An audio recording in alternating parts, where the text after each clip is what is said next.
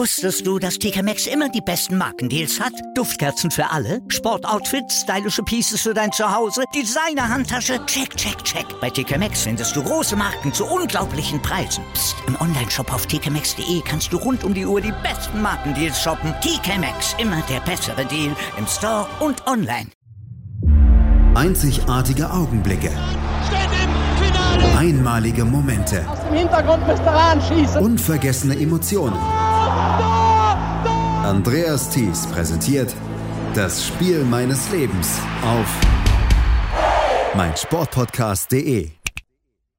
Die Welt zu Gast bei Freunden. Das war das Motto der Weltmeisterschaft 2006 in Deutschland und es war eine gelungene WM damals. Ich glaube, da müssen wir gar nicht drüber streiten. Deutschland stellte sich als guter Gastgeber dar. Die WM war zwar nicht immer hochklassig, aber spannend und am Ende wurde Italien, das muss man vielleicht dann auch sagen, verdienter Weltmeister. Herzlich willkommen zu einer neuen Ausgabe von Das Spiel meines Lebens hier auf meinsportpodcast.de. In der heutigen Ausgabe geht es um die WM 2006, aber nicht um eines der ganz großen Spiele, nicht um Sinidin Sidans Kopfstoß oder das Elfmeterschießen zwischen Deutschland und Argentinien.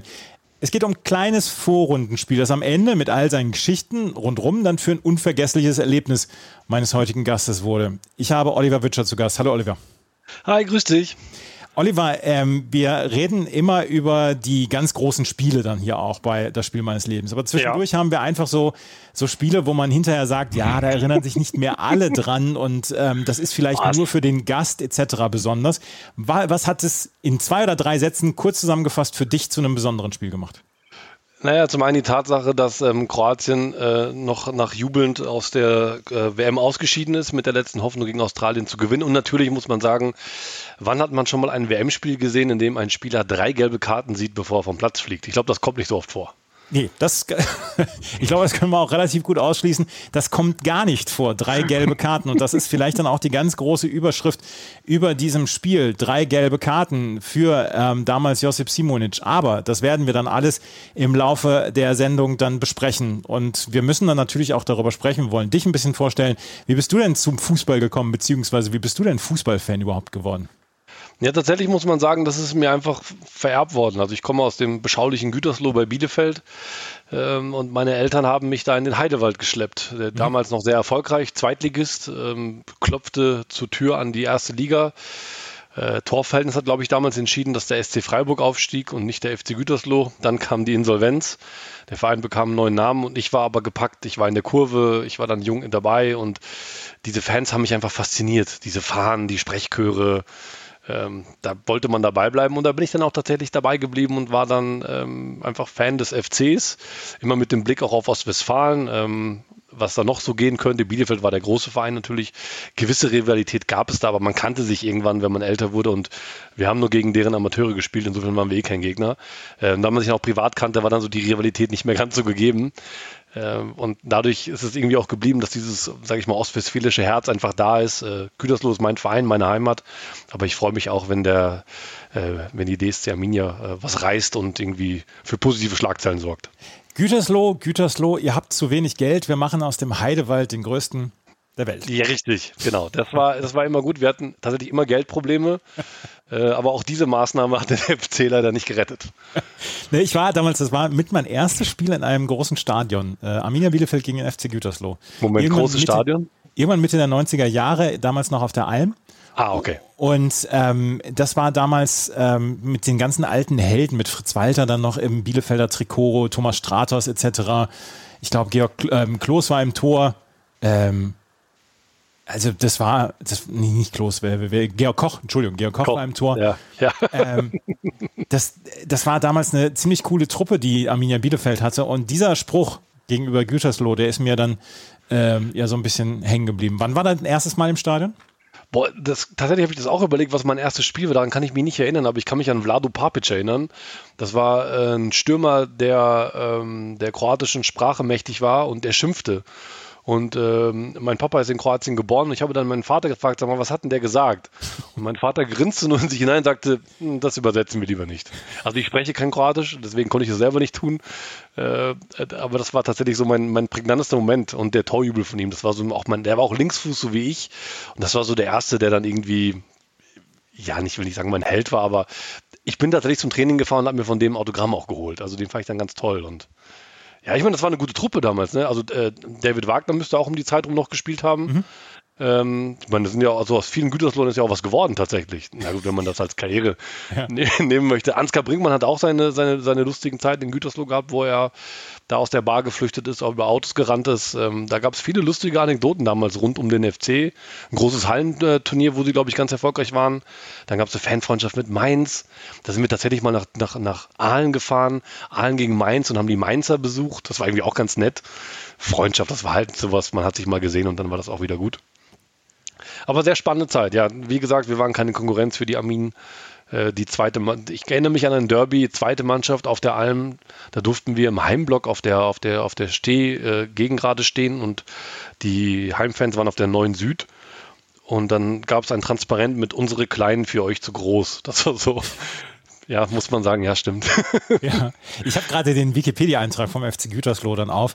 Rasanter Aufstieg und Niedergang 1990 bis 2000. Da wurde dann auch noch hier der Manager Castillo dann, ähm, dann hier mit reingebracht in diesen Wikipedia-Eintrag. Angelo Fiat hat damals dann auch in Gütersloh gespielt. Das war ein absoluter, das war eine absolute Tormaschine. Ja, ja, ja. Danach, danach Geldmaschine, aber davor Tormaschine, ja. ja. Oder da waren so einige. Ja, wer, wer alles in Gütersloh gespielt hat. Arne Friedrich zum Beispiel hat eine Zeit lang in Gütersloh gespielt. Ja. Uwe Hünemeyer, Michael Mason, der später dann auch mal beim HSV unterwegs war. Ähm, äh, hier ähm, Thomas Stratos, Thorsten Stuckmann. Da waren schon ein paar.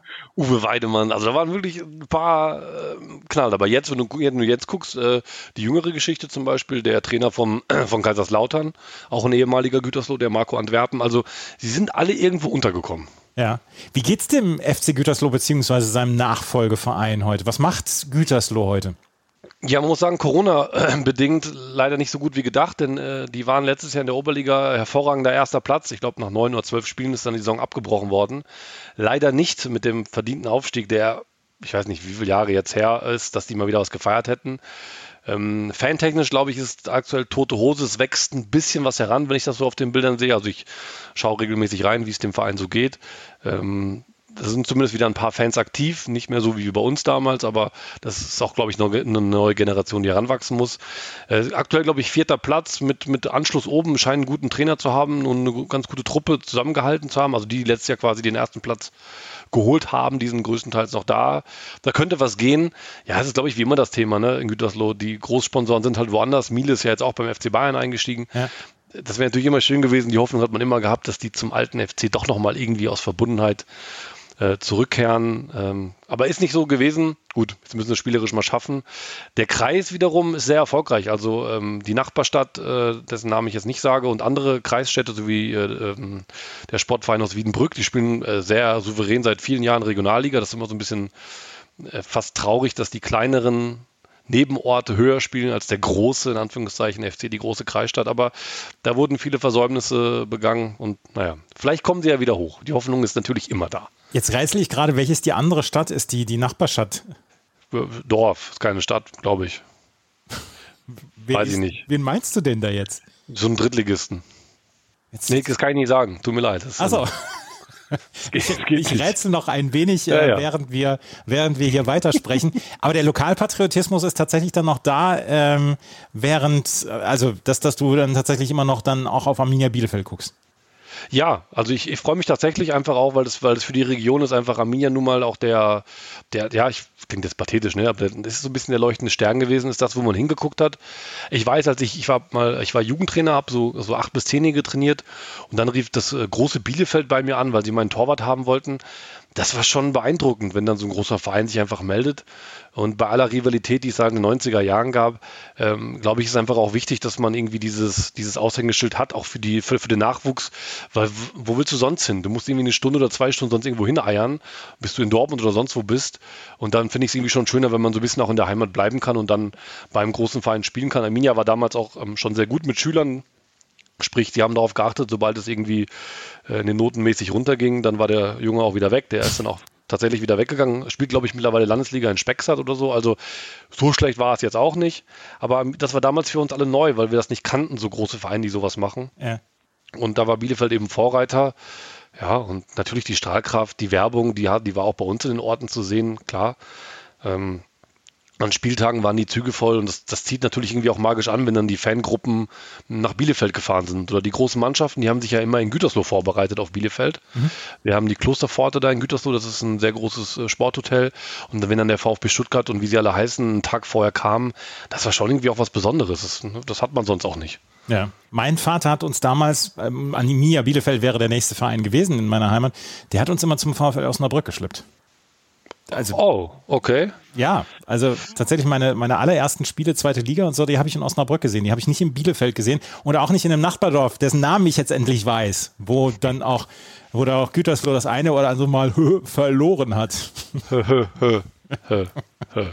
ja. ja. Ich habe hab, äh, beruflich mit dem Drittligisten zu tun. Ja. Es ist auf der Arbeit immer schwierig, ähm, wenn dann dieser Name fällt und ich damit hantieren soll das führt immer wieder zu Konfrontationen, weil dann steht da auch schon mal Sternchen, Sternchen im Redaktionsplan oder so. Ich, das geht nicht. Das ist, ich bin damit aufgewachsen. Ich wurde so tatsächlich auch irgendwie auch erzogen. Man ist da so reingewachsen. Ich kann da auch jetzt nicht, das kann man irgendwie auch keinem erklären. Das klingt auch nicht vernünftig. Und ich rede mich jetzt schon wieder um Kopf und Kragen, aber ich kann das nicht so ausblenden. Das ist einfach, das Ach, ist mir in die Wiege gelegt worden. Das ist völlig in Ordnung. Das ist wirklich völlig in Ordnung. Ähm, du hast deine ostwestfälische Heimat irgendwann dann verlassen. Wir haben jetzt ja schon darüber gesprochen, dass du äh, den Lokalpatriotismus dann ja auch weiter behalten hast. Der ist auch in mir sehr, sehr stark, was Ostwestfalen angeht. Ähm, wo hat es dich dann hin verschlagen? Du bist Journalist geworden. Ja, äh, über Bielefeld, da muss ich sagen, habe ich die ersten Schritte gegangen, durfte ich die ersten Schritte gehen. An der Universität konnte man sehr viel beim Radio arbeiten. Ich durfte dann bei Arminia Bielefeld die Berichterstattung übernehmen. Und dann ging der Weg nach München. Ähm, die äh, Freundin hatte damals dann den, den, ähm, den, den Platz bekommen, äh, in München zu arbeiten. Ich bin dann mitgegangen, war erst noch Student und habe dann hier quasi Fuß gefasst als Praktikant. Ich glaube, wie man es klassisch macht irgendwie auch. Äh, war bei Sport 1, habe dann da in freier Mitarbeit gearbeitet nach dem, nach dem ähm, Praktikum, weil die das Sportradio, Sport 1 FM damals aufgebaut haben und ich konnte mit der Radioerfahrung da einfach viel beitragen und konnte da aufbauen als Praktikant tatsächlich. Also wirklich viel machen. Habe nebenbei dann so ein bisschen Sportreporter geübt, durfte das dann auch mal vom Mikro machen. Das war natürlich für mich eine klasse Erfahrung, vor allem weil ich dann Bielefeld irgendwann mal hatte. Gegen Bremen, glaube ich, war das im Pokal, wo es so einen richtig geilen Sieg gab. Ähm, überraschend, glaube ich, in der Verlängerung oder so. Ähm, ja, und bin dann gewandert äh, von Sport 1. Nachdem ich fertig volontiert hatte, bin ich dann zum Bayerischen Rundfunk gewechselt in die Sportredaktion. Da bin ich jetzt schon fünf Jahre und bin ich auch eigentlich soweit ganz happy. Ja. Wenn ähm, ich nicht ähm, über dritte Liga berichten muss. es ist Fußball die, die Hauptsportart dann auch für dich. Ja, also Fußball und dann sicherlich aufgrund auch der, der, der Nähe hier ist ähm, wo einfach das Interesse größer ist. Ähm, die anderen, äh, sag ich mal, Ballsportarten sind sowieso einfach immer auf dem Sender. Also egal, ob es jetzt Basketball oder so ist. Eishockey bin ich noch nicht so warm mit geworden. Weiß ich auch nicht, habe ich mir auch in der Halle angeschaut, aber irgendwie ist der Funke nicht so übergesprungen. Ich verfolge es, ich weiß, was wichtig ist und mhm. für die Region wichtig ist. Aber klar, Fußball und die und die und, und der Schnee sind so die beiden äh, Hauptinteressenfelder. Fußball ganz klar in der Eins. Ja. Ähm, einmal noch auf die ostwestfälische Heimat zu sprechen zu kommen. Arminia Bielefeld macht ja durchaus Spaß so in den letzten Jahren, gerade dann auch mit dem Aufstieg und das, dass die, es ist so ein bisschen, der Skandalclub ist gewichen, das ist eigentlich alles relativ seriös. Ja, man ist vielleicht noch nicht auf Rosen gebettet finanziell, aber eigentlich kann man ja sagen, Arminia Bielefeld, damit kann man sich schon brüsten, dass man sagt, ähm, an dem Verein hänge ich so ein bisschen. Äh, total. Also das ist, äh, ich habe mit, mit dem Anfang so ein bisschen kokettiert wegen Ostwestfalen und dann ja, hieß es aber, ja, du kommst doch aus Gütersloh. Ich sage, das spielt doch irgendwie keine Rolle, weil ich denke da irgendwie ostwestfälischer. Und ich finde, was die sich über Jahre aufgebaut haben und auch aus den, aus den Schuldenzwängen immer wieder befreit haben, man hat ja immer auch so ein bisschen die Sorge gehabt, jetzt geht es mal nicht weiter. Aber sie haben es irgendwie immer stabil geschafft ähm, sich zu etablieren und auch jetzt, sage ich mal, irgendwie auch einen positiven Ruf zu haben. Also ich höre selten irgendwas Negatives über Bielefeld. Das ist jetzt kein Verein, über den man sich irgendwie groß ärgert oder den man irgendwie blöd findet oder unsympathisch. Ich glaube, diese, dieses kleine gallische Dorf, auf das es ja auch bezeichnet wurde, und diese Stimmung da oben äh, auf der Alm, das ist einfach noch, glaube ich, etwas, was einfach Menschen noch anzieht. Und diese Atmosphäre in diesem Stadion rundherum, das ist, glaube ich, auch so ein bisschen was, ja, nicht nostalgisch, aber was den Fußballfan vielleicht auch immer noch reizt, als wenn er jetzt in diese komplexen Fußballarenen geht, die komplett neu modern sind mit Popcorn und weiß ich nicht was. Ich glaube, da ist die Bielefelder Alm einfach noch was anderes, auch mitten da in dem, in, in dem Wohnort. Das ist so ein bisschen, ja, Grünwalder Stadion-Feeling vielleicht mhm. vergleichbar. Der Melanchthon Roar, den es früher dann auch immer noch gab, bevor das Stadion umgebaut worden ist. Es ist ja, also ich war früher sehr, sehr gerne bei Bielefeld gegen HSV, weil Fangruppen mögen sich etc. Man hm. hat überhaupt keinen Stress, man hat eine gute Zeit da, die Fangruppen stehen zusammen auf dem Block, damals Block 7 war es damals Block 7 und Block 8, der, der Gästeblock. Ähm, das war immer eine richtig, richtig gute Zeit. Dann ist das Stadion dann ja auch umgebaut worden und so ein ganz kleines bisschen habe ich das Gefühl, dass das äh, seinen ganz großen Reiz verloren hat. Der Gästeblock ist jetzt auch nicht mehr ganz so geil wie früher.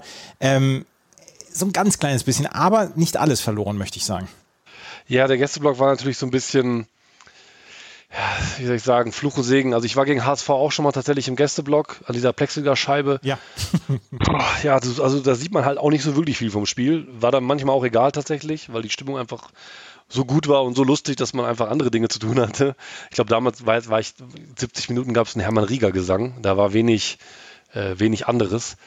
Ähm, aber das stimmt schon. Es ist ein bisschen, ja, wie soll ich fast sagen, es ist ein bisschen Charme ist verloren gegangen. Andersrum, meine prägnanteste Erfahrung mit dem neuen Gästeblock war damals gegen Union Berlin.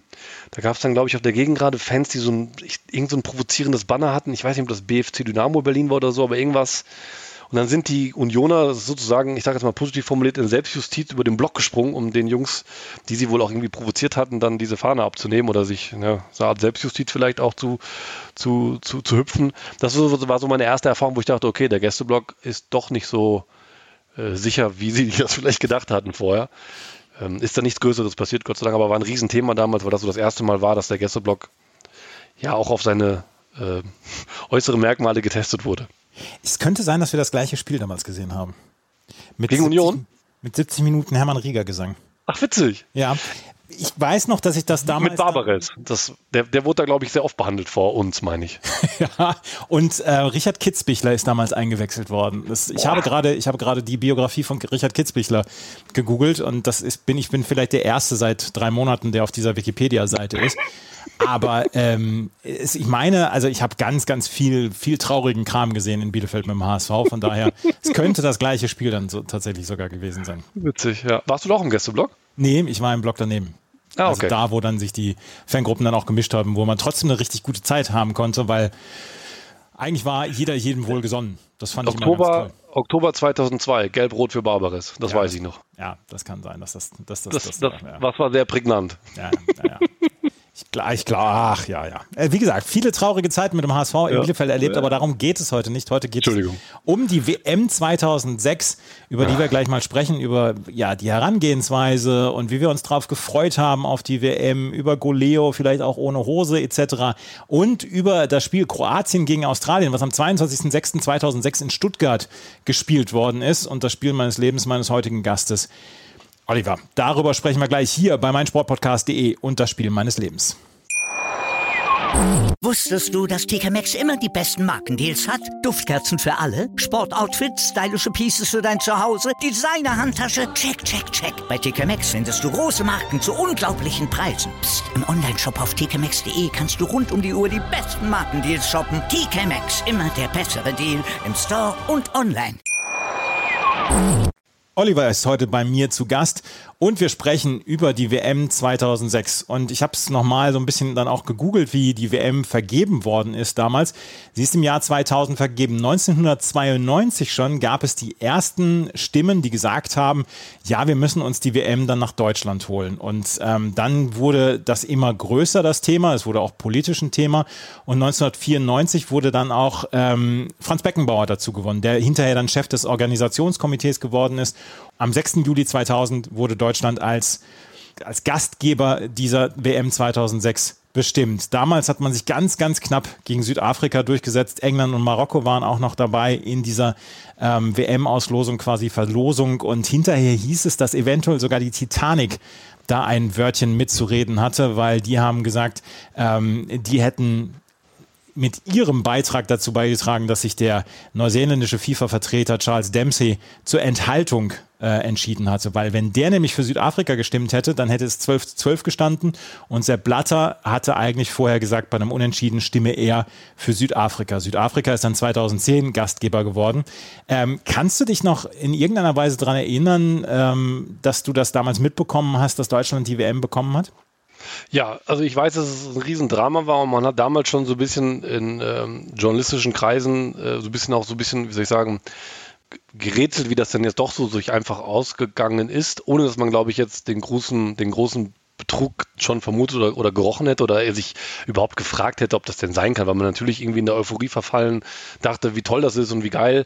Ähm, ich muss gestehen, äh, in meinen jungen Jahren damals noch habe ich das noch nicht so komplett hinterfragt, sondern war einfach tatsächlich auch froh, das erleben zu dürfen und das ja besuchen zu dürfen oder dann war der Plan da, es auf jeden Fall zu besuchen in irgendeiner Form.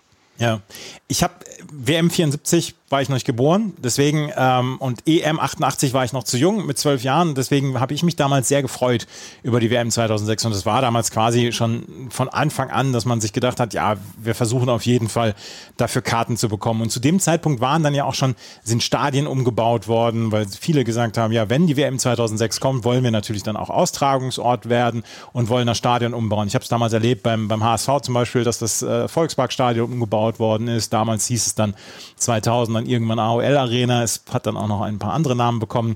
Aber es war ja dann eine ganze Menge im Gange. In München zum Beispiel, das Stadion ist umgebaut worden. Ich kann mich noch an diese eine Diskussion erinnern, wo Franz Beckenbauer äh, gesagt hat, als es darum ging, eventuell das Olympiastadion umzubauen, wo er gesagt hat, kann ich irgendein Terrorist hier mal eine Bombe reinschmeißen, damit wir das endlich, damit wir das endlich neu aufbauen können? Gab es einen, gab's einen riesen Streit damals. Ja, ja.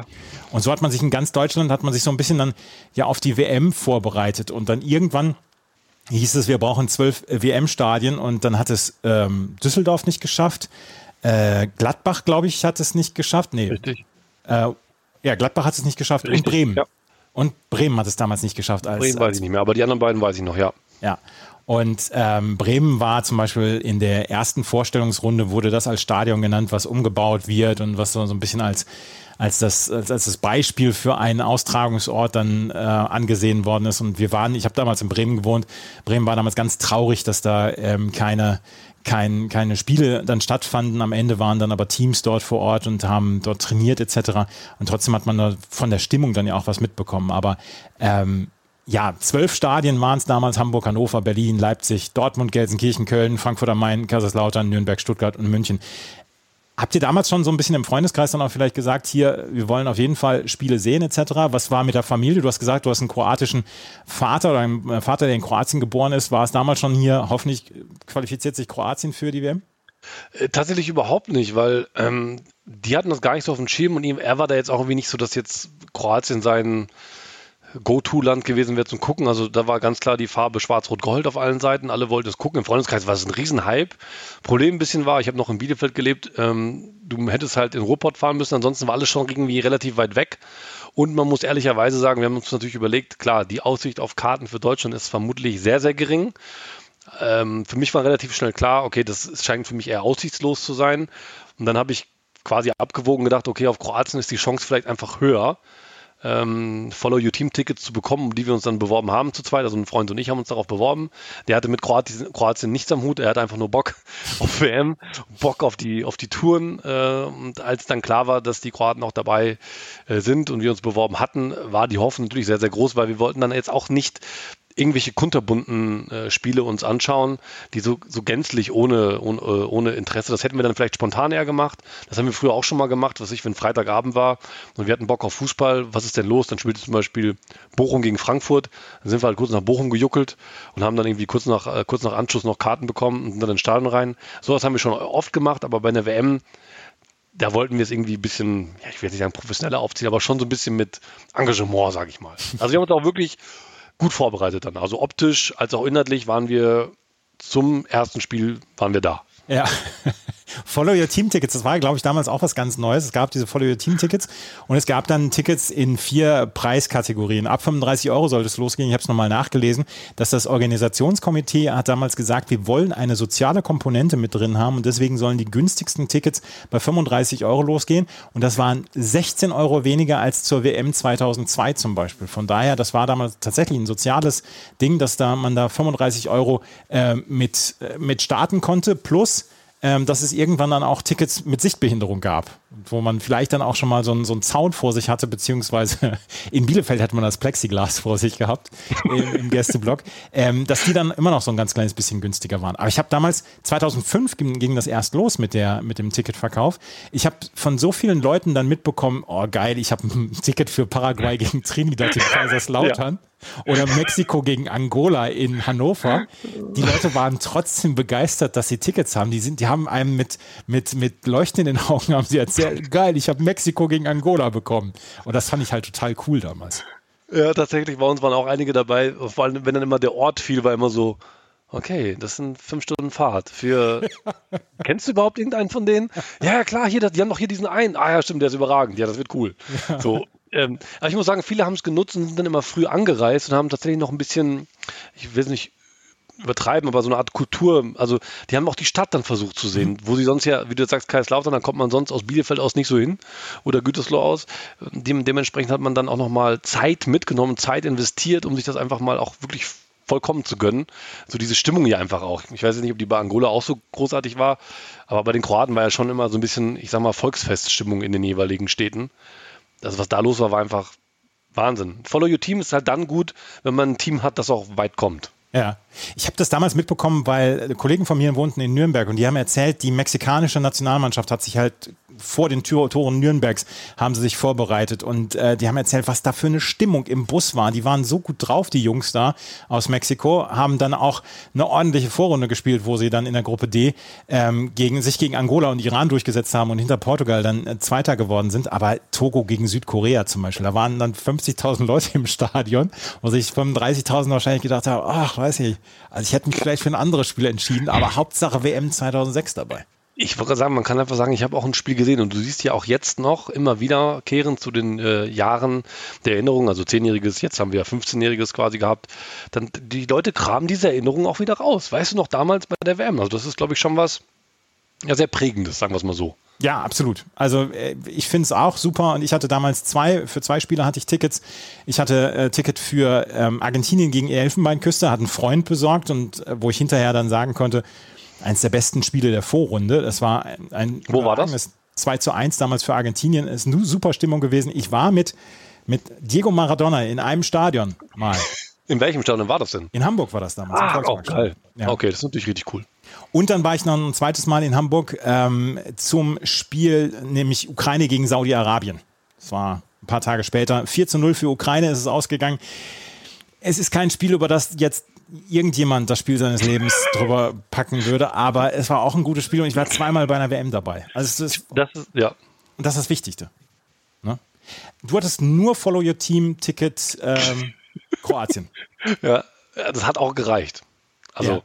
erstes Spiel war in Berlin ähm, gegen Brasilien und ich glaube, damals war es so, dass es getauscht wurde. Eigentlich war Titelverteidiger meine ich, erstes Spiel. Und da war, glaube ich, das erste Mal, dass der Gastgeber das genau. Eröffnungsspiel genau. hatte. Mhm. Sonst hätten wir das Eröffnungsspiel gehabt.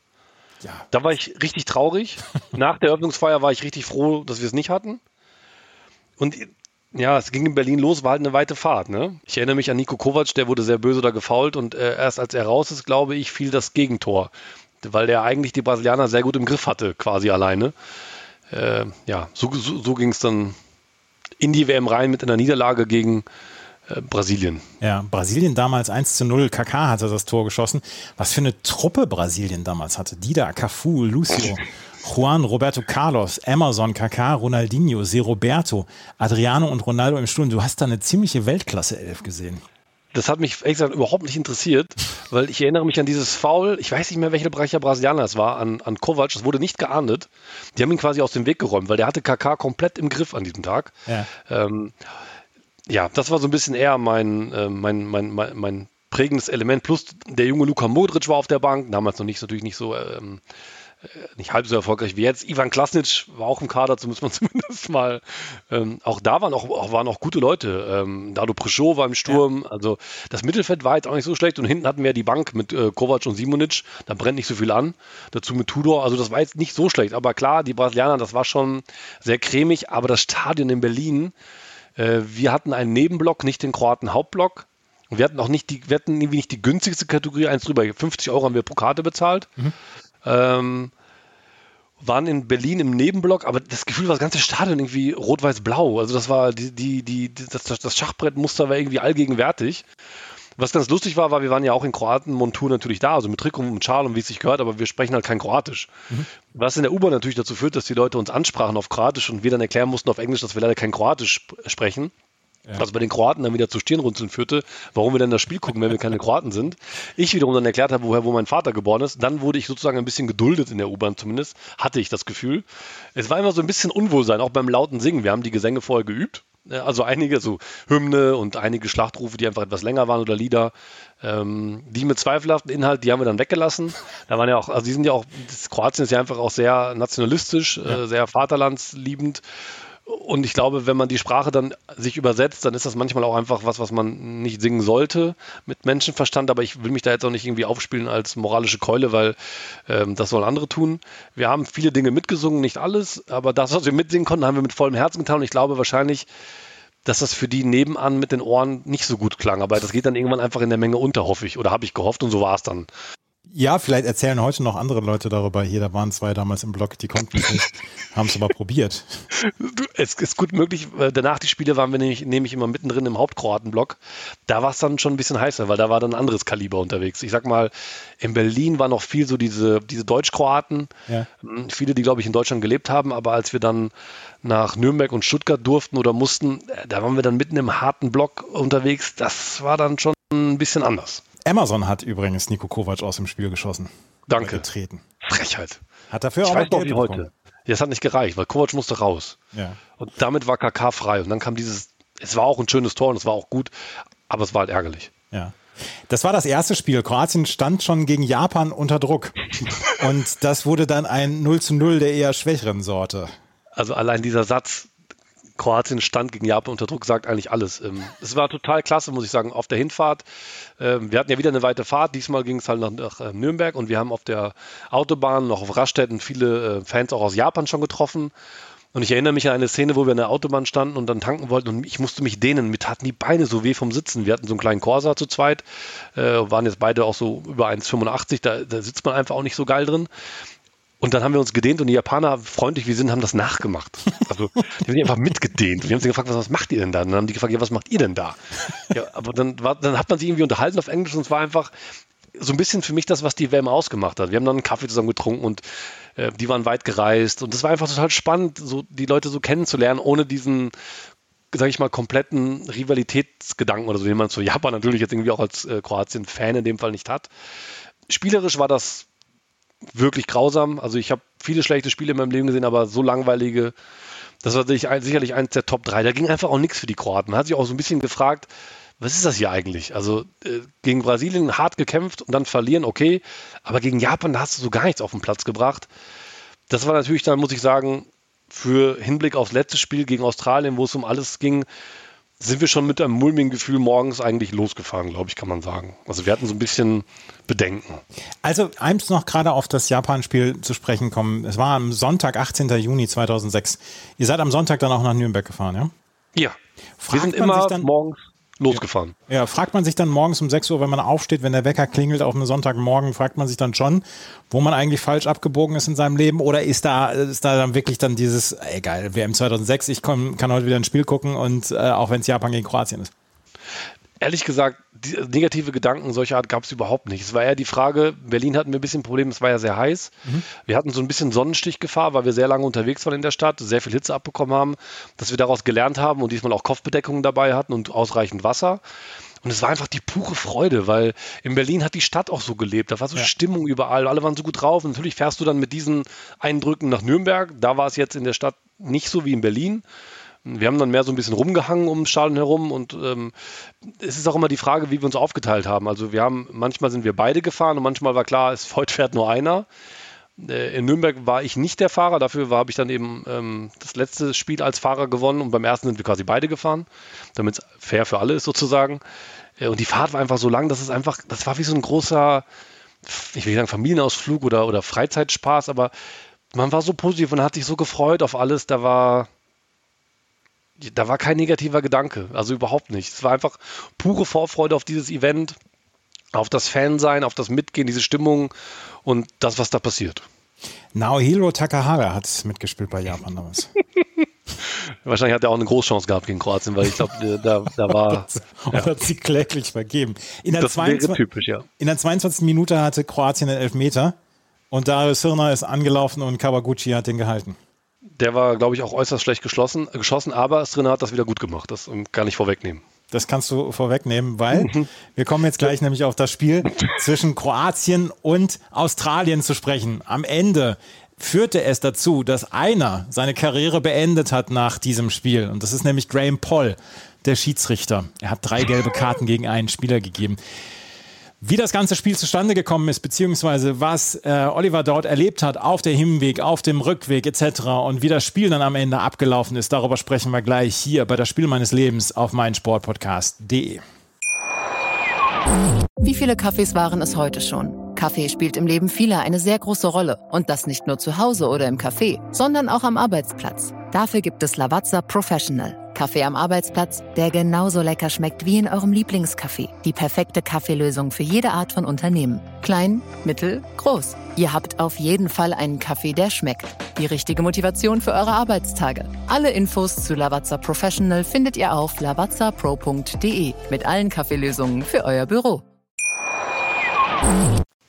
Kroatien gegen Australien. 2 zu 2 heißt es am Ende. Es ist nicht das erste Spiel, was einem einfällt, wenn man über die WM 2006 nachdenkt und wenn man sich denkt, ja, welches waren denn die großen Spiele dieser WM? Aber der Kicker titelte damals Australien nach dramatischem Fight weiter. Und am Ende sind natürlich diese drei gelben Karten das Entscheidende, was wir hier erlebt haben und das, was wir dann auch erlebt haben bei diesem Spiel. Und es hat nie wieder drei gelbe Karten gegen einen Spieler gegeben. Aber trotzdem wollen wir, und das Spiel meines Lebens zeichnet sich dadurch aus, dass es immer die kleinen Geschichten drumherum sind. Kroatien brauchte einen Sieg gegen Australien, um weiterzukommen. Die Voraussetzungen waren ja schon relativ klar abgesteckt für die Kroaten. Ähm, hattest du damals Hoffnung?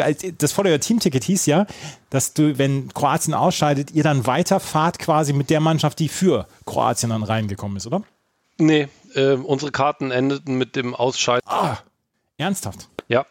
Äh, also für mich war klar, Halbfinale safe gebucht, muss ich gestehen. Ich war so in Euphorie und ich wollte Fuß, viel Fußball sehen mit denen. Mir war klar, dass die marschieren durch. Nach dem Spiel gegen Japan gab es dann zum ersten Mal Zweifel, ob das so klappen könnte, weil unklar war, wer das Tor schießen soll. Da war einfach keiner. Es war niemand da bei, bei Kroatien, dem man zugetraut hat, auch nicht Ivan Klasnic? Ja, wie gesagt, der Elfmeter äh, war ja nun jetzt schon mal, wie soll ich sagen, die beste Möglichkeit, die es gab.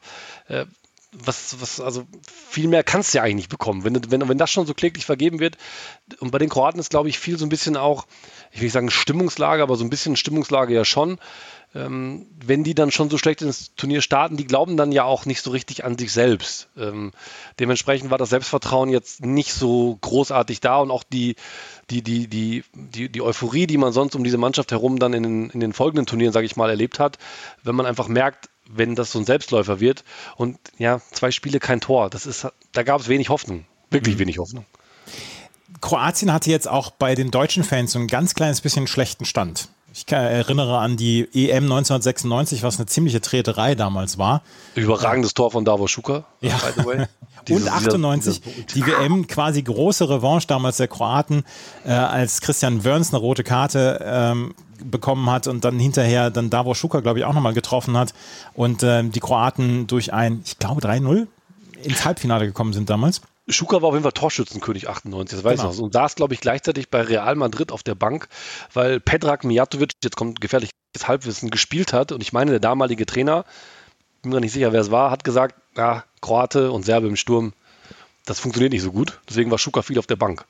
Ah. Das ist so meine Erinnerung daran. Aber ich muss sagen, ich hatte damals im Freundeskreis viele Diskussionen, weil man natürlich irgendwie für Deutschland und für Kroatien war und ich war, hatte irgendwie Mitleid mit dem Schwächeren. Ähm, und dementsprechend war ich da auch so ein bisschen hin und her gerissen. Man hat sich irgendwie für beide gefreut und war dann mitleidig mit dem, der rausgeflogen ist oder der vermeintlich benachteiligt war. 96 war wirklich ein schlimmes Spiel. Äh, ja, und 98 war es dann irgendwie eine klare Angelegenheit. Mhm. 2006 auf jeden Fall. Es geht um den Donnerstag, den 22. Juni 2006. Ähm, es ist ein Donnerstag gewesen. Musstet ihr euch in irgendeiner Weise den Tag freischaufeln oder wie habt ihr das gemacht? Wir waren Studenten und haben den Donnerstag uns äh, freigeschaufelt, wie man sich Studenten den freischaufelt. Wir haben äh, Klausurphase gehabt. Also Freitag war morgen war letzte Klausurbesprechung für die Klausurphase. Und dann Donnerstag war tatsächlich jetzt nichts ähm, Klausurrelevantes mehr. Es war noch ein bisschen ja, so das Ende vom Semester genießen, sage ich mal. Also nicht so, wie wir jetzt da sein mussten beide. Wir haben nicht dasselbe studiert. Äh, so, so, dass wir uns beide wirklich Zeit auch nehmen konnten und sind dann morgens relativ früh losgefahren, weil der Plan war, mittags in Stuttgart anzukommen, weil wir noch in die Stadt wollten. Wir wollten einfach ein bisschen das nochmal aufsaugen. Das vermeintlich letzte Spiel vielleicht ja auch oder auch nicht. Und ähm, Stuttgart gilt ja auch so ein bisschen als Hochburg auch der, der, der Kroaten in Deutschland. Deswegen haben wir uns da sehr speziell drauf gefreut, weil wir dachten, da geht es nochmal ganz schön vorwärts im Vergleich zu Berlin, vor allem vielleicht zu Nürnberg. Und sind halt dann sehr, sehr, sehr früh hingefahren mit dem Wissen, wir müssen nach dem Spiel aber auch eigentlich relativ zackig zurück, weil ich musste um 8.15 Uhr bei dieser Vorlesung sein, weil es halt klausurrelevant war und ich in diesem Fach jetzt auch eigentlich ja nochmal diese klausurrelevante Vorlesung einfach brauchte, um mich abzusichern, dass auch alles wirklich passt, was ich da gelernt habe und dass ich das auch gut vorbereitet in die Klausur ging, weil da hatte ich ein bisschen, ich will nicht sagen Schiss, aber sehr großen Respekt vor. Mhm. Also studententechnisch musstet ihr euch dann, ihr musstet euch keinen Tag Urlaub nehmen, das glaube ich. Genau. Nein, wir mussten uns nicht Urlaub, genau. Ja. Wir sind dann einfach gefahren ja. mit unserem Corsa.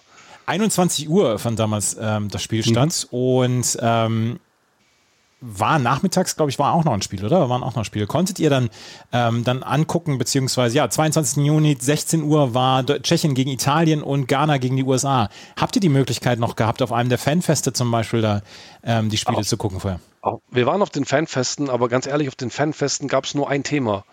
Kroatien muss gewinnen. Also die Spiele liefen da bestimmt. Ich habe keine Sekunde davon gesehen, weil wir einfach mit jubelnden Kroaten untergegangen sind. Es wurde so viel gesungen in der Stadt. Ich war gefühlt schon, schon heiser, bevor es überhaupt losging. Ich meine, damals die Fahrt, das waren, glaube ich, so gute fünf Stunden oder so, die wir gefahren sind. Wir waren dann so gegen, ich weiß nicht mehr genau, zwei oder drei da, haben neben dem Stadion in so einem Parkhaus geparkt, ähm, ganz weit oben und dachten, geil, alles super geklappt, sind dann in die Stadt rein und dann warst du einfach schon so im Tunnel. Dann äh, hat mein, mein, mein Co-Pilot auch natürlich schon angefangen äh, zu tanken, weil der Tag sollte ja lang werden. Äh, und ich habe mich dementsprechend mit Wasser und Wurst und Gesang äh, über, über Wasser gehalten. Ja, und dann hat man das irgendwie einfach extra nur genossen. Und es war so geil, dass man sogar sich gefragt hat, gehen wir überhaupt ins Stadion? Weil das war einfach so eine brechialische euphorische Stimmung, ähm, also manchmal unterbrochen von einigen Australier, die gesungen haben, You are red, you are white, you are going home tonight. das war gemein, aber sie sollten recht behalten. Äh, die waren auch total lustig, äh, sehr trinkfestes ähm, Publikum auch da gewesen. Es war wirklich nett, euphorisch, lustig. Ja, positive Anspannung, alle hatten irgendwie Bock. Ja. Was man ja auch äh, dann dazu sagen muss, wir haben in Australien eine relativ große, dann auch kroatische Community, sodass mhm. zum Beispiel einige Spieler dann ja auch dabei waren, die durchaus kroatische, serbische, altjugoslawische äh, Wurzeln haben. Ähm, war das dann vielleicht auch noch so noch was Besonderes? Weil wir hören nachher noch Josip Simonic, der dann auch gesagt hat, ja, das, das ist schon so, dass das, äh, das eigentlich relativ freundschaftlich ablief zwischen Kroatien und Australien. Also zwischen uns jetzt unter den Fans ähm, war es kein Thema, was auch daran liegt, dass ich ja nicht verstanden habe, was sie geredet haben, ja. die Leute. Also es kann sein, dass das für die ein Thema war. Für uns, sage ich mal, Vollblinde in dem Fall, überhaupt nicht. Also für uns zählte einfach nur, irgendwie muss dieser Ball heute ins Tor. Also irgendeiner von diesen Haubitzen muss den jetzt mal reinschießen, damit wir wenigstens auch einen Torjubel, wir hatten ja gar keinen Torjubel erlebt bis dahin. Also ähm, zweimal null, zwei, oder nicht null, aber zweimal zu null gespielt zu haben, einmal verloren dabei, das war ja einfach todtraurig. So habe ich mir die WM nicht vorgestellt. Ich wollte wenigstens einen Treffer bejubeln. Und wir waren ja, wie gesagt, mitten im Hardcore-Block. Also da, wo es einfach zappenduster wird, wenn das Tor fällt. Wo, wo einfach oben und unten getauscht wird, links und rechts. Das ist, mhm. ich wollte das erleben, in, in so einem Pulk mal zu stehen, wenn ein Tor fällt. Und ja, ja. Das äh, war so mein Ansporn. Deswegen war das andere Thema, klar ähm, hat man das immer so ein bisschen mit den Nationalitäten, das äh, ist ja auch, wenn Österreicher so dabei ist, aber für uns war es an dem Tag tatsächlich überhaupt kein Thema, weil es ging nur darum, ein Tor mit diesen Kroaten zu feiern. Auch die Australier konnten sich noch qualifizieren für das Achtelfinale und äh, sie hätten, also sie brauchten nur einen Punkt. Ähm, Richtung Stadion gegangen, es war kurz vor 21 Uhr und äh, Aufstellung äh, können wir mal gerade durchgehen, weil Ivan Klasnitz stand nämlich nicht in der Startaufstellung. Dafür dann ein anderer Altinternationaler, der in Deutschland sehr lange gespielt hat. Ivica Olic stand in der Startaufstellung. Dado Pirschot im Sturm. Aber also die, die Truppe von Kroatien damals, das sind ja, das sind ja nur Highlight-Namen. Stipe Pletikosa im, im Tor, Dario Simic, Stepan Thomas, Josip Simonic, Dario Sirna, Igor Tudor, Niko Kovac, Marco Babic. Das ist jetzt auch nicht unbedingt die, das spielstärkste Mittelfeld, möchte ich sagen. Ähm, nein, das war auf jeden Fall in der Entwicklung, sagen wir mal so. Ich glaube, äh, Nico war damals noch bei Hertha. Ja. Jetzt auch nicht vielleicht die größte Empf äh, Empfehlung, aber zumindest mit Robert und Dario hinten war ja ähm, die italienische Achse so ein bisschen, die war stabil. Ich meine, mit Juve und AC Milan, da waren einfach auch zwei Mannschaften, die da irgendwie hinterstanden. Aber es wurde halt, je mehr du nach vorne kamst, ja, je verrückter wurde es. Ich meine, Peugeot war ja auch schon wie am Ende seiner, seiner Leidenszeit damals. Das war also das war wirklich schon nicht will ich sagen traurig, aber sie waren bemüht, sie sind noch viel gelaufen. Ich meine, du kennst Olic, der läuft halt immer viel, aber kommt da nichts dabei rum. Das war dann so ein bisschen schade. Moment, Moment, Moment. Hier wird kein, in diesem Podcast wird kein negatives Wort über Ivica Olic. Ich, ich, wollte lediglich objektiv ähm, beurteilen, dass Ivica sehr bemüht war, aber der, ähm, der, der Ertrag leider nicht so hoch war wie die Bemühungen vorher. Das sollte ich als Regel in diesem Podcast etablieren. Kein negatives Wort über Ivica Olic. Die Frage ist, wie oft kommt Ivica Olic bei den besten Spielen vor? Das ist die andere Frage. Aber ich könnte, ich könnte also als Spiel reinbringen, in jedem Podcast Ivica Olic zu erwähnen. Wenn du das schaffst, ihn unterzubringen, Respekt. Ja. Ich hatte damals auch so einen Softspot für Dado Pochot, weil er in Schottland halt so geknipst hat wie ein Geisteskranker. Ja, aber es ist halt auch Schottland. ja, trotzdem. Ich, nicht, ich, glaube, ich glaube, der hat auch Takahara wahrscheinlich seine elf Saisontore erzielt. Ja, also ja. Zweite Regel, kein negatives Wort über Naohiro Takahara. den, den lassen wir jetzt ein Lob quasi. Ja, ja, ja, ja, gut. ähm, auf jeden Fall. Äh, Nico Krančar war im offensiven Mittelfeld und dann Ivica Olic und Dado Pochot im Sturm. Luka Modric wurde hinterher noch eingewechselt, Ivan Klasnic und Jako Leko wurde eingewechselt. Auf der Seite der Australier, auch da können wir mal drauf gehen, auf die äh, Aufstellung, weil auch da sind ein paar Altbekannte dabei. Selko Kalac im Tor, der hatte Mark Schwarzer damals abgelöst zu diesem Spiel. Craig Moore, Scott Chipperfield, Brad Emerton, Lucas Neal in der Abwehr, Vince Greller, ähm, der von John Aloisi in der 63. Minute abgelöst worden ist, Jason Kulina, Milis Stajowski, ähm, Tim Cahill, Harry Kuehl im offensiven Mittelfeld und dann noch Mark ja. Viduka im Sturm und Güs Hiddink als, ähm, als Trainer. Das war die offensive Achse der Australier war durchaus beachtenswert. Ich finde es gut, dass du von offensiver Achse sprichst, weil ich hatte das Gefühl, dass sie, dass sie schon eigentlich relativ defensiv sind, äh, zumindest in ihrer Art und Weise, wie sie gespielt haben, aber darin äh, massiv erfolgreich. Ja, und wie gesagt, Cahill, Kuehl und Viduka, das war das schon nicht so gut, schlecht, ja. was sie vorne hatten. Ja, ja, das stimmt. Ich weiß gerade tatsächlich nicht mehr aus dem Kopf, wie sie die ersten beiden Spiele bestritten haben. Äh, die hatten wahrscheinlich schon Tore geschossen. Australien hatte das zweite Spiel gegen äh, Brasilien mit 2 zu 0 verloren und das erste Spiel gegen Japan mit 3 zu 1 gewonnen, wo Cahill zwei Tore geschossen hat und Aloisi ein Tor. Ja, schau, siehst du, die waren also schon warm geschossen, während unsere Nulltruppe das Gefühl noch nicht kannte. Aber das Spiel wird angepfiffen von Graham Paul. Und es dauert zwei Minuten, da ist der Ball im Tor und endlich kannst du links mit rechts tauschen, oben mit unten im Block.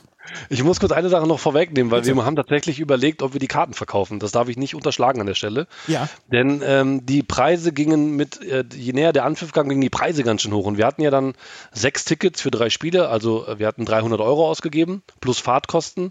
Und dann sagte mein Kumpel so, ja, aber wenn wir jetzt alle Kosten rauskriegen, dann haben wir zwei WM-Spiele im Stadion gesehen, eins in der Stadt und haben nichts bezahlt als Student hat man da kurz mal drüber nachgedacht. Mhm. Und ich habe dann in so einem aufrichtigen Moment gesagt, ja, ich verstehe die Rechnung und wir hören uns mal Preise an. Wir haben uns dann Preise auch angehört, die dann so bei 350, 400 Euro tatsächlich waren. Ich habe gesagt, aber ich kann es nicht irgendwie diese Chance vergehen lassen, dass wir ein, ein Tor im Stadion erleben. Also sorry, das ist jetzt so. Wir, haben das, wir sind jetzt so weit gekommen, das, ist, das wird heute was. Und dann haben wir uns auch einen Ruck gegeben, sind in den Stadion rein, waren früh im Block, äh, in der, ich glaube, es war die, die Heimkurve des VfBs und standen halt in diesem Block und dann kam dieser Freistoß, zweite Minute und der war halt direkt auf unser Tor zu. Und damals hat dann mein Kumpel sein, äh, sein 2-Megapixel-Handy hochgehalten. Ich habe ihn gefragt, was machst du jetzt da? Also ja, ich filme das Tor. Und dann habe ich ihn ausgelacht. Ich gesagt, du siehst schon, wer da schießt, ne? Unser Elfmeterkönig aus, äh, aus Nürnberg. Er so, ja, ja, der wirst schon sehen. Und dann knallt er das Ding in diesen Winkel rein. Und es war einfach völlig eskalierend, völlig, völlig verrückt, wahnsinnig. Also Kleidungsstücke waren nicht mehr da, wo sie vorher waren. Es war einfach die komplette Ekstase. Also es hat tatsächlich das, was ich mir so erträumt hatte, einfach übertroffen. Also so eine Leidenschaft, so eine Erlösung habe ich in einem Fußballstadion tatsächlich, und ich habe auch viele Spiele schon gesehen, auch in Kurven, selten erlebt. Jetzt habe ich natürlich auch nie solche, solche Hammerspiele in Anführungszeichen, also K.O.-Spiele vielleicht erlebt. Aber das war schon, boah, also da, da waren wir klar, jetzt geht es bis ins Halbfinale, würde ich sagen. Das nach typischer kroatischer Bescheidenheit war die Stimmung im Block klar. Also Australien wird jetzt hier äh, beseitigt. Und das Handyvideo deines Kumpels hat bis heute 1,5 Millionen Views auf YouTube? Ich fürchte, es ist dann bei einer Übertragung von Handy auf Handy, ist es dann leider dieses tolle Video verloren gegangen. Oh. Ich habe versucht, es noch irgendwie aufzutreiben, äh, aber er hat es auch nicht mehr und äh, auf sämtlichen Speichermedien, wo es hätte sein können von vor 15 Jahren, äh, sonst hätte ich es dir gerne zur Verfügung gestellt. Alleine Ton wäre, glaube ich, toll gewesen. Aber dieses Video existiert leider nicht mehr, weil man damals noch nicht ähm, so viel hochgeladen hat auf Plattformen, wie man es vielleicht heute tut. Leider. Das ist ein Jammer. Ja. ja. Aber Kroatien gegen Australien, ich habe es gerade eben gesagt, der, Kicker titelte hinterher, äh, in einer dramatischen, zum Schluss hin auch chaotischen Partie erreichten die Socceroos gegen Kroatien ein 2 zu 2 und stehen zum ersten Mal in der WM-Geschichte im Achtelfinale Australien nach dramatischem Fight weiter. Es, es war da tatsächlich ein gutes ein gutes Fußballspiel. Das müssen, müssen wir dann auch mal dazu sagen, auch wenn man von vornherein nicht denkt, dass Kroatien gegen Australien jetzt so, so die Wurst vom Teller zieht komplett richtig. Man hat, glaube ich, einfach auch gemerkt, dass es, dass beide irgendwie beide den Weg nach vorne suchen wollen und müssen, weil der Gewinner, der zieht halt. Äh, und dementsprechend war es eigentlich, finde ich, relativ offener Schlagabtausch. Ja, und ähm, man muss dann aber sagen, so ein bisschen auf Seiten der, äh, der Kroaten war man so ein bisschen, ich will nicht sagen Vogelwild hin, aber es wurde dann so Ende erster Halbzeit wurde es auf jeden Fall schwieriger, so ein bisschen hinten die, die Balance zu halten und Australien drückte dann doch ganz schön, sodass dann auch, glaube ich, die ersten gelben Karten geflossen sind.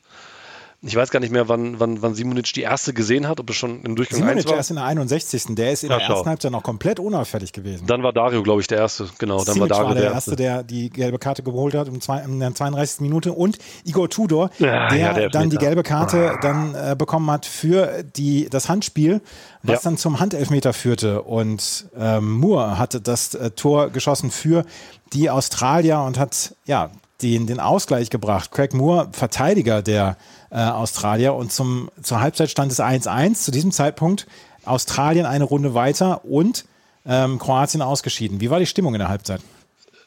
Das Verrückte war, glaube ich, noch, dass Japan, glaube ich, gegen Brasilien geführt hat oder so damals. Also es, das andere Spiel lief auch Zu dem Zeitpunkt schlecht. führte tatsächlich Japan gegen Brasilien. Das, das war, also erstmal muss man sagen, wir waren einfach komplett erschöpft, weil diese erste Halbzeit einfach so gezerrt hat. Und nach der euphorischen ersten Viertelstunde, wo wir wirklich dachten, wie gesagt, Halbfinale Minimum, äh, war dann zum ersten Mal so ein bisschen die, die Gedankenrichtung, ja, okay, das könnte auch wirklich in die Hose gehen. Aber das kroatische Publikum war einfach sehr, sehr anfeuernd, sehr positiv, sehr frenetisch, wie sie halt oft so gesehen werden, auch damals. Und es war eigentlich jetzt nicht so der Glaube, das ist heute hier zu Ende. Das war offen, es war unterhaltsam, wir haben viel gesehen, aber uns war allen eigentlich klar, gut, die legen jetzt gleich nach. Also die kommen jetzt aus der Kabine raus, dann brennt hier wieder das Feuerwerk, sowohl auf der Tribüne als auf dem Rasen, weil da war auch viel Feuerwerkskörper tatsächlich äh, in allen Spielen bei den Kroaten. Keine Ahnung, wie sie das gemacht haben, aber das, also in Berlin brannte schon das Dreiviertelstadion, glaube ich, mit Bengalus. Äh, und in Stuttgart dann an dem Abend, da war auch so viel Feuerwerk unterwegs. Das war schon Wahnsinn. Also links und rechts hat es eigentlich nur gezündet. Ähm, dementsprechend, das Feuer sollte ja auch sich auf dem Platz zeigen. Und dann erwartest du natürlich auch jetzt, wo das erste Tor gefallen ist, jetzt, Jungs, jetzt geht es einfach mal auch stolpernd mit dem 2-1 einfach Richtung nächste Runde. Und ich meine, dann kam auch relativ früh, ich bin nicht 10 Minuten, 15 Minuten, glaube ich, kam dann auch das 2-1. Nico Kovac in der 56. Ja. Minute hat das 2-1 geschossen. Also danach war die Welt natürlich, also das war Jubel, Trubel, Heiterkeit nochmal 2.0 quasi. Da war klar, okay, jetzt haben wir unser Ergebnis und das, das wird jetzt natürlich in guter alter kroatischer Manier so halten, dass man sich jetzt hinten reinstellt und hofft, dass die äh, Australier da keinen rein es war, es war ein Torwartfehler damals von Selko Kalac. Äh, 20 Metern, aus 20 Metern hat äh, ähm, Nico Kovac draufgehalten und es war einfach ein einfach haltbarer Ball, sagte auch der Kicker hinterher und den hat Selko Kalac durch die Hände trudeln lassen und dann ins Tor. Und ähm, von dem Moment an, 2 zu 1 steht es jetzt für Kroatien. Eigentlich muss man gegen Australien, was ja nicht die Fußball-Großmacht ist, diesen, dieses, dieses Spiel beziehungsweise diese Führung über, das, über die Zeit retten. Dann fing an, Josip Sibomenic so ein bisschen auffällig zu werden, sage ich jetzt mal. Ja, so wie man ihn halt kennt, ne? würde ich sagen. Was ist mit Josip Simonic gewesen in seiner Zeit? Der war immer schlecht gelaunt.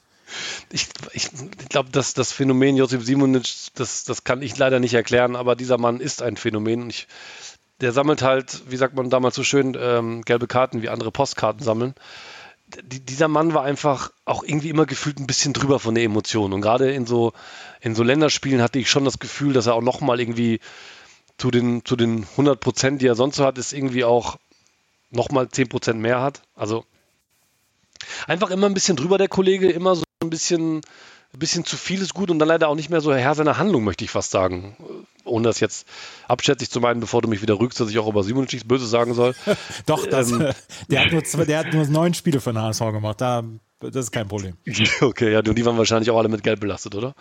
Ich, ich, ich, ich weiß nicht, wie viel, wie viel gelbe Karten Simonic in seinem Leben gesammelt hat, aber es waren sicherlich nicht viel. Du hast das Gefühl gehabt, wenn man mal äh, das Spiel verfolgt, äh, die Kameras fangen das ja auch nicht immer so ein, irgendwie war der auch immer in Scharmützeln irgendwie beschäftigt, in Diskussionen mit eigenen äh, Spielern oder mit fremden Spielern. Irgendwie war der immer so ein bisschen, ich weiß nicht, ob das Trash-Talk war, aber er war immer beschäftigt, um es mal so zu nennen.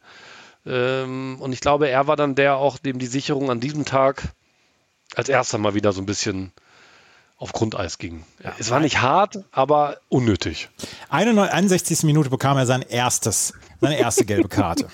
Dann gab es einen Sturmlauf der Australier. Und ähm, daran erinnere ich mich tatsächlich noch, dass ich gedacht habe, damals die Australier wie gesagt, das Herz bei mir war so ein bisschen näher dann bei den Australiern, weil ich mhm. äh, Kroatien 96 und 98 nicht so ganz verziehen habe. Ja. Ähm, aber die Australier waren mir so ein bisschen näher und ich, ich, mochte, ich mochte Tim Cahill sehr, sehr gerne als Spieler. Ich mochte auch Mark Viduka als Spieler. Ähm, die haben einen Sturmlauf gestartet und Harry Kuehl äh, belohnte dann diesen Sturmlauf der Australier in der 79. Minute. Und das kann ich einmal gerade noch aus dem Kickerspielbericht vorlesen.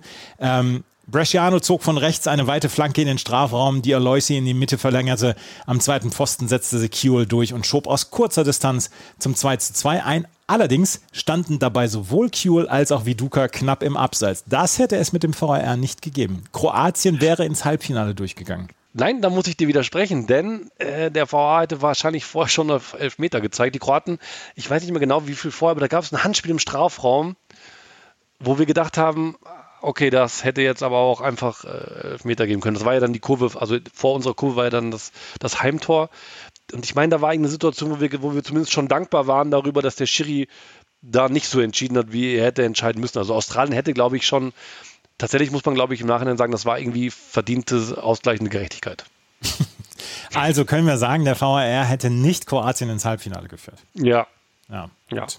Und dann hatten die ja noch so einen Granaten auf der Bank, ne? Dann kam ja noch äh, vorher wurde ja noch Joshua Kennedy eingewechselt. Das war ja auch so einer, den man zumindest aus der Bundesliga gut genau. kannte oder zu dem man irgendwie auch so, also eine Art, ich will nicht sagen, Beziehung hatte, wo man weiß, was kommt denn da jetzt um die Ecke eigentlich? Was ist das jetzt hier? Das ist jetzt der Joker von Australien und, und ja, irgendwie hat es funktioniert. Joshua Kennedy, der acht Spiele bei Wolfsburg gemacht hat, 23 bei den Stuttgart, Stuttgarter Kickers, vier bei Köln und dann nochmal 60 bei Dynamo Dresden und 12 Nürnberg, Karlsruhe auch nochmal 33.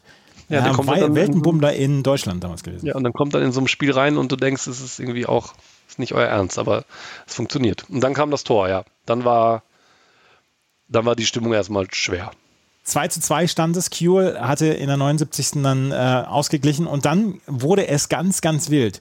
Simic wegen wiederholtem Schauspiel, äh, Schauspiel, Foulspiel in der 85. Minute mit Gelb-Rot vom Platz geschickt worden. Emerton in der 87. Minute für Australien mit Gelb-Rot runtergeschickt. Also nur noch 10 gegen 10. Eigentlich müsste es einen Sturmlauf geben. Und dann gab es für Simonic die nächste gelbe Karte.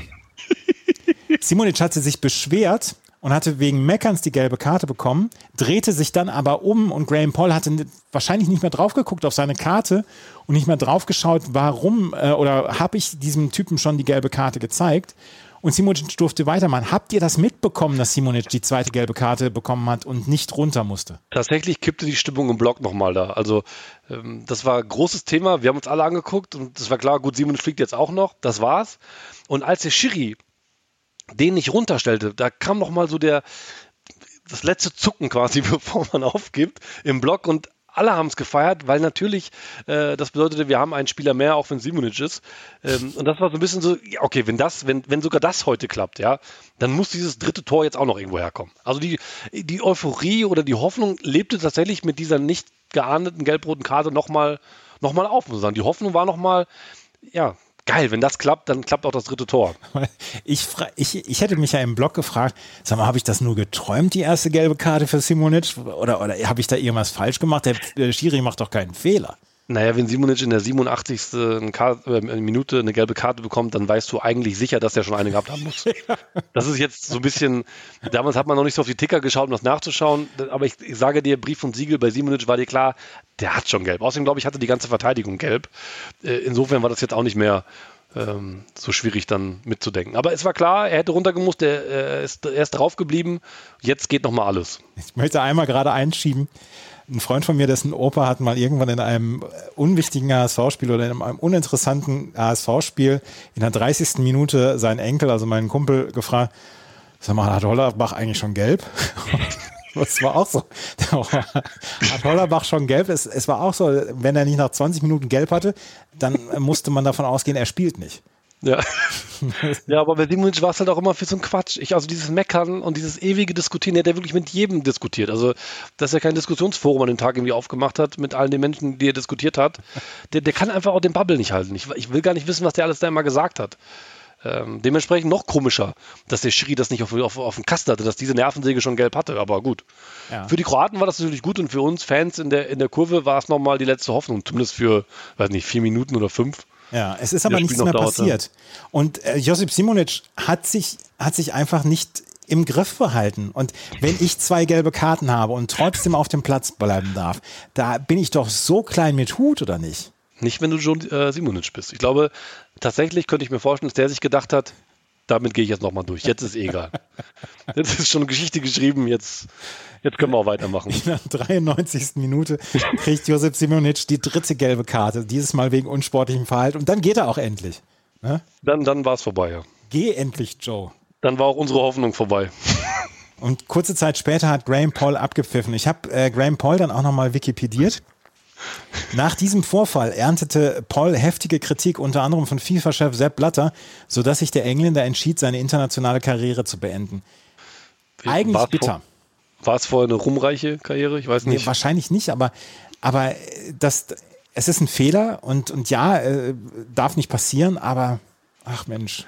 Ja, ich, du, ich, ich ziehe ein bisschen sowas an. Ich habe mal Damen-WM geguckt in Bochum Australien komischerweise wieder beteiligt. Ich weiß nicht mehr gegen wen, das war ein afrikanisches Land, aber ich weiß nicht welches.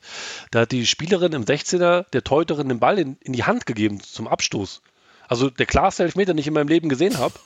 Das ganze Stadion hat es gesehen, aber die Schiedsrichter hat es nicht gepfiffen. Sie hat die Teuterin den Ball weggeschlagen und es ging einfach weiter. Also vielleicht habe ich einfach auch manchmal Glück mit solchen ähm, Schiedsrichtern, wobei Graham Paul jetzt natürlich nicht so ein eklatanter Fehler unterlaufen ist, weil die, wie viel hat Simonic jetzt am Ende mehr gespielt? Fünf Minuten. Ja. Design ihm geschenkt. glaube, das ähm, ja. ja. hat jetzt wenn, glücklicherweise also wenn, wenn keine Folgen gehabt. Stell dir vor, Simonic hätte in der 92. Minute das 3 zu 2 geköpft für Kroatien. Darüber möchte ich nicht nachdenken. Ich glaube, die Australier wären dann sehr böse gewesen. Wobei das unklar ist, weil ich die Australier irgendwie nie böse erlebt habe. Die waren einfach immer nur gut drauf, immer nett, immer freundlich und sind dann natürlich mit ihrem ähm, Gesang, den sie vor dem Spiel uns schon ähm, geschenkt hatten, auch fröhlich wieder nach Hause. Also das ist ja. ja. Ähm, traurig. Ja. Wir waren sehr traurig, kann ich dir sagen. Ich habe einmal das noch auch nochmal als Einschub bei, bei der Frauen-WM 2011, glaube ich, war es, ne, in Deutschland, ähm, habe ich Nordkorea gegen Schweden ge gesehen und mhm. da hatten sich ein paar deutsche Fans hatten sich Nordkorea-Trikots gekauft und in der Straßenbahn zum Stadion in Augsburg ähm, hüpften sie dann hüpften sie dann in der Straßenbahn und sangen, wer nicht hüpft, ist Südkoreaner. Da musste ich damals sehr, sehr lachen. Hm. Ja, das, okay, jetzt, jetzt habe ich kurz die Zeit genutzt, das war, das möchte ich nachreichen, Äquatorial Guinea, äh, der Gegner von ah. Australien. Australien hat mit 3-1 dann gewonnen. Also dieser Elfmeter hatte keinen Einfluss. Sehr gut, sehr gut. Kroatien war ausgeschieden. Australien als erste Mannschaft von Ozeanien hat es in ein WM-Achtelfinale ah. geschafft, was am Ende eigentlich ganz cool ist. Muss, müssen wir dann auch mal zugeben, oder? Nee, kann ich nicht. Also, wenn ich jetzt in die Euphorie von damals denke, jetzt hast du mich da wieder so hin äh, manövriert, dann bin ich immer noch traurig. Also, ich, die waren total nett und ich habe es ihnen auch irgendwie gegönnt, weil äh, spielerisch waren sie einfach besser und mit diesen meckernden Kroaten und den drei gelben Karten und den nicht gegebenen Elfmeter, so in der Summe dann schon irgendwie, aber die Trauer über also da muss ich sehr egoistisch sein, ich hätte schon gern noch ein Spiel bei der WM irgendwie auch mal in einem Stadion gesehen, was nicht sechs Autostunden entfernt ist. Ich wäre gerne noch mal in den Ruhrpott gefahren oder so. Es wäre Kaiserslautern gewesen gegen Italien. Herzlichen Glückwunsch. Vielleicht ist es auch gut, dass uns das erspart. Obwohl Kaiserslautern wäre auch, dann hätte ich zumindest den Südwesten auch komplett abgegrast. Naja. Italien, Toll. Australien war dann Achtelfinale. Das habe ich bis heute nicht nachgeschaut, was passiert wäre, wenn. Das habe ich, hab ich immer vermieden, ja. äh, weil ich nicht wissen wollte, was, was dann gewesen wäre, weil mit hätte, hätte, Fahrradkette kommt man ja nicht so weit. Ich habe tatsächlich nie geguckt, wo es hingegangen wäre. Jetzt, jetzt weiß ich es, Kaiserslautern, gut, wäre wieder ein langer Tag geworden. Italien, Australien damals ähm, 1 zu 0 für, für Italien in der 95. Minute, Totti, Foul-Elfmeter. Damals ist Australien er ist unglücklichst ausgeschieden überhaupt. Äh, Materazzi mit Rot vom Platz, Grosso Gattuso, Sambrotta hatten Gelb und es war, es war eine ganz üble Quälerei für Italien, ins Viertelfinale zu kommen. Sie sind dann aber Weltmeister geworden. Wie ist ja. es denn danach? Seid ihr denn noch rechtzeitig nach Hause gekommen zu deiner klausurrelevanten Geschichte nächsten Morgen in Bielefeld? Das, äh, die intelligenteste Idee hat sich erst im Nachhinein gezeigt. Wir haben ja im Parkhaus direkt am Stadion ganz oben geparkt, ohne zu bedenken, dass wenn die Leute wieder rausfahren, ja. die Obersten nicht die Ersten sind, die wegfahren. Dementsprechend hingen wir noch zwei bis drei Stunden, glaube ich, nach dem Spiel im Parkhaus fest, saßen dann in diesem Auto und haben wenig geredet, das Radio lief und waren einfach fertig, den ganzen Tag geschwitzt, äh, irgendwie gelitten. Du warst einfach, ich war körperlich und, und auch vom Kopf einfach, ich war, ich war leer, so richtig.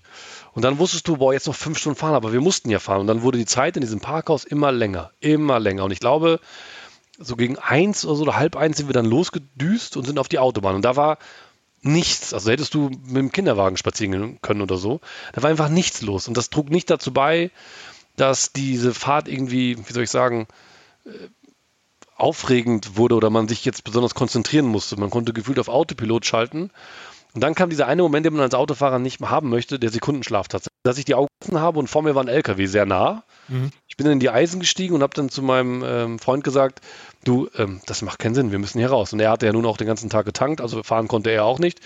Der war eh schon im Halbschlaf, ich dann auch. Und dann sind wir tatsächlich auf den nächsten Rastplatz, irgendwo um nirgendwo, und haben dann, ich weiß nicht, zwei Stunden erstmal oder eine Stunde erstmal geschlafen und sind dann nochmal weitergefahren, weil ich hätte es noch schaffen können, ähm, wenn wir direkt dann zur Uni gefahren wären. Also ich hätte halt direkt zur Uni gemusst, so wie ich aussah. Ich hatte auch nichts dabei sonst. Also ich musste in meiner klebrigen, verschwitzten, versifften äh, Kroatien-Montur äh, in, in, in, in, diese Vorlesung gehen. Aber das war mir dann auch egal. Hauptsache ich nehme sie halt mit. Ähm, kann dann immer noch erklären, wie es dazu gekommen ist, wenn das jemand wissen möchte, was wahrscheinlich eh keinen interessiert. Aber dann war kurz vor, ich sag mal eine Stunde vor Bielefeld, war der Ofen einfach aus, sage ich dir. Da, da war einfach da ging nichts mehr. Also da mhm. konnte man, dieser erste Schlaf, der hat doch mal so, auch dieser Schub mit dem Sekundenschlaf, das war so ein bisschen noch verantwortbar zu fahren. Ich war auch wach, klar, mit Musik laut und Fenster unten, wie man das so kennt damals, wenn man noch jung ist und das nicht lernt und dann hart lernen muss. Und dann ging nichts mehr. Wir sind dann ähm, raus, eine Stunde vor Bielefeld und haben da drei Stunden geschlafen. Äh, wir sind dann nach Hause gefahren. Ich habe die Klausurvorlesung nicht mehr geschafft. Ich habe die Klausur zwar bestanden, aber nicht so gut, wie ich sie wahrscheinlich hätte bestehen können, wenn ich mir das nochmal vorher nochmal reingezogen hätte in dieser Fragestunde. Mai, ähm, bisschen Verlust ist ja immer. Äh, ich habe dann auf jeden Fall den Rest des Tages sehr viel im Bett verbracht, weiß ich noch, weil wir einfach, ich war durch. Also diese Fahrt und dieses Erlebnis und auch die Traurigkeit darüber, dass die WM jetzt für uns im Stadion vorbei ist. Ich habe dann auch die deutschen Spiele auf Großleinwänden auch verfolgt, aber ähm, wie, wie, also das haben wir vorher auch schon gemacht, aber dieses Stadionerlebnis, das war einfach vorbei und es war klar, das kommt jetzt auch so schnell nicht wieder und so richtig erfolgreich war es ja auch nicht. Also klar, wir haben zwei Tore gesehen, wir haben drei, drei, gelbe Karten erlebt. Das war dann irgendwie auch witzig und das kann man mal erzählen. Aber alles in allem war es natürlich jetzt nicht äh, das erhoffte Halbfinale, das wir uns eigentlich ausgemalt hatten. Ja. Es ist ja unglaublich erschöpfend, wenn man so einen ganzen Tag unterwegs ist und dann, ähm, dann ja auch mitfeiert etc. Ich, ich weiß, also ich weiß es ja auch, das ist unglaublich erschöpfend. Und dann, und dann, dann auch noch das Ausscheiden, man ist dann erstmal zwei, drei Tage wirklich platt, ne? Ja, also das, das, kann man, das kann man nicht mit einer Partynacht vergleichen. Das habe ich früher mal versucht zu vergleichen, aber du bist körperlich, aber auch geistig einfach leer. Also das ist ja auf so vielen Ebenen anstrengend. Allein äh, für uns ja auch nochmal dieses, dass wir keine Kroaten sind und auch die Sprache nicht sprechen. Das war immer so latent so ein bisschen die Sorge, gerade bei den Hardcore-Kroaten im Blog, ob das nicht doch nochmal irgendwann zum Problem führt. Ähm, dass sie vielleicht sagen, nee, haben wir keinen Bock drauf auf diese englischsprachigen Hobbyfans hier. Äh, da war die, die, die latente Angst war einfach ein bisschen auch war dabei oder die Sorge, dann aber dieses extreme Feiern, auch in der Stadt schon, dieses Mitgehen, mit Eintauchen, dann ganz viele Leute kennenlernen, auch Australier. Das, das war so, so schön, aber auch eben auslaugend, weil man sich unterhält, man, man, man, hat so viele Eindrücke und so viele Erlebnisse an einem Tag, wie du sonst wahrscheinlich in einer Woche nicht hast oder länger. Und dann ist auf einmal alles weg. Also ist auch alles vorbei dann. Also du mhm. triffst diese Leute auch nicht mehr und du weißt, dass du sie auch nicht mehr triffst. Das war schon so ein bisschen, puh, wie soll ich das sagen, sehr viel Realität auf einmal dann am, am Samstagmorgen. Wie guckst du heute 15 Jahre später auf diese Weltmeisterschaft zurück? Weil wir wissen ja inzwischen dann auch, durch Recherchen etc., dass die WM höchstwahrscheinlich gekauft worden ist. Dadurch, dass äh, Millionen Beiträge zum Beispiel an, an Länder geschickt worden sind, beziehungsweise an Repräsentanten, die damals mit bei der Abstimmung dabei sein, äh, da dabei waren. Wie guckst du heute 15 Jahre später auf diese Weltmeisterschaft 2006 zurück? Ich glaube, da muss ich zweigeteilt gucken. Also als ähm, Journalist äh, bin ich froh um jede Aufklärung und auch enttäuscht über die späte Aufklärung oder Nicht-Aufklärung. Ähm, und aus Fansicht, also aus moralischer Fansicht, muss ich sagen, muss ich so ehrlich sein, egoistisch zu sagen, ich bin froh, dass ich das erlebt habe. Ähm, und als, als naiver Fan denke ich mir irgendwie auch, ja gut, wie war das denn bei allen anderen Vergaben? Und ist das nicht irgendwie auch Teil des Spiels sozusagen? Mit äh, einem gewissen Obolus dieses Turnier zu bekommen. War das bei anderen nicht auch so? Weiß ich alles nicht. Also jetzt, wie gesagt, naiver Fan und freue mich mehr über das Erlebnis tatsächlich. Ähm, muss mich dann aber jetzt auch fragen, ist das moralisch das wert gewesen, also das zu kaufen, dann, wenn wir die beiden Menschen dann zusammenbringen? Dann denke ich darüber tatsächlich nicht so intensiv nach, als dass ich da jetzt zu einem Ergebnis kommen würde und jetzt hier irgendwie die sagen könnte, ich habe die eine oder die andere Meinung. Ich sehe einfach die, diese, diese beiden Herzen immer wieder, dass ich mir eine Aufklärung gewünscht hätte, auch tatsächlich auch mit einer strafrechtlichen Relevanz dann das aufzudecken und nicht so viel Verschleierung und irgendwie mehr, mehr Transparenz, auch dass man daraus was lernen kann für die Zukunft. Aber das ist, glaube ich, jetzt schon wieder naiv bei so einem Weltkonzern, äh, der dahinter steckt und der eben die ja, finanziellen Interessen hat, da jetzt zu, zu, glauben, dass sich das irgendwie großartig ändern würde. Ähm, aber an sich muss man sagen, diese WM 2006 in Deutschland erlebt zu haben, ich finde, das war schon sehr beeindruckend. Also was da los war in Deutschland, auch die Stimmung und so, das fand ich schon sehr beeindruckend. Habe ich irgendwie auch so noch nicht so, so krass erlebt danach wieder. Das fand ich schon einmalig, muss ich sagen, was da auch los, los war. Also, überall. Ja, ich möchte dir komplett recht geben äh, in beiden Beurteilungen. Ich habe diese vier Wochen WM damals unglaublich genossen. Ich war auf Fanfesten, ich habe das auch zwischendurch, habe ich Spiele dann auf der Großbildleinwand gesehen. Es war vier Wochen fantastisches Wetter. Es war ein super Sommer damals in, in Deutschland und es gab keinen Tropfen Regen während dieser vier Wochen. Es war eine friedliche, gute Stimmung. Ähm, es gibt natürlich dann auch Untersuchungen, dass eventuell ein neuer Nationalismus in Deutschland dann wieder erstarkt ist, damals durch diese WM 2006 und dass die Vergabe der WM einfach nicht koscher war. Wenn ich nur auf dieses Ereignis WM zurückschaue, denke ich, das war schon ganz geil damals. Aber hast du so diesen WM-Moment, wo du jetzt nach der Zeit sagst, das war so das, also wenn ich jemand nach, wenn ich jetzt, wenn ich dich jetzt nachts wecke und dann sagt jemand, WM 2006, was war so dein Erlebnis, wo du sagst, das ist mein Bild? Das Elfmeterschießen gegen Argentinien. Der Zettel, mhm. äh, Jens Lehmann, wie er mit, mit wedelndem Zeigefinger aus dem, aus dem Tor rausgeht. Ähm, also das Elfmeterschießen gegen Argentinien war schon, ist schon der Moment, den ich wahrscheinlich nicht vergessen werde. Mhm. Ja. Kann ich, komplett, kann ich komplett verstehen. Das ist natürlich auch nochmal ein Moment gewesen, der, sich irgendwie einbrennt. Ja, einbrennt. Er hat sich eingebrannt, ja. Die WM 2006 ähm, bleibt in widersprüchlicher, beziehungsweise ja, ein bisschen in widersprüchlicher Erinnerung für viele Menschen. Er bleibt nicht in widersprüchlicher Erinnerung für Leute, die damals ein Fußballfest gefeiert haben und die damals als Fans dabei waren. Und das war tatsächlich dann auch Oliver, der als Fan von Kroatien damals die ersten drei Gruppenspiele, die einzigen drei Gruppenspiele von Kroatien gesehen hat. Äh, Oliver, es war, es war mir ein Fest. Vielen Dank dafür. Ich danke dir. Vielen, vielen Dank. Wenn ihr ein Spiel eures Lebens habt, es muss nicht Fußball sein, dann schreibt uns an bei meinsportpodcast.de oder mich persönlich bei ähm, Twitter, Facebook etc.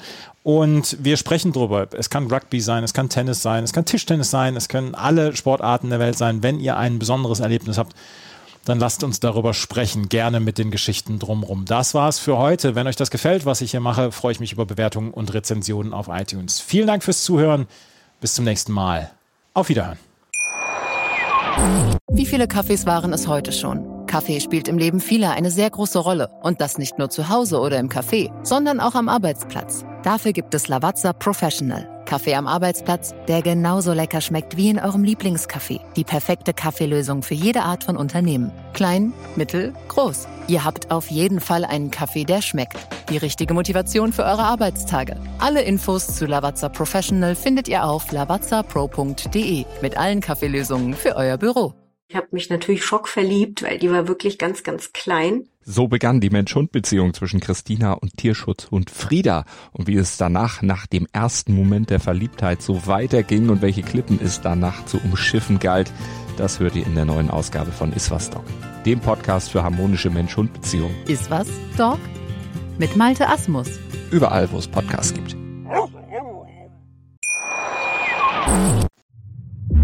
Einzigartige Augenblicke. Einmalige Momente. Aus dem Hintergrund schießen. Unvergessene Emotionen. Andreas Thies präsentiert das Spiel meines Lebens auf meinsportpodcast.de.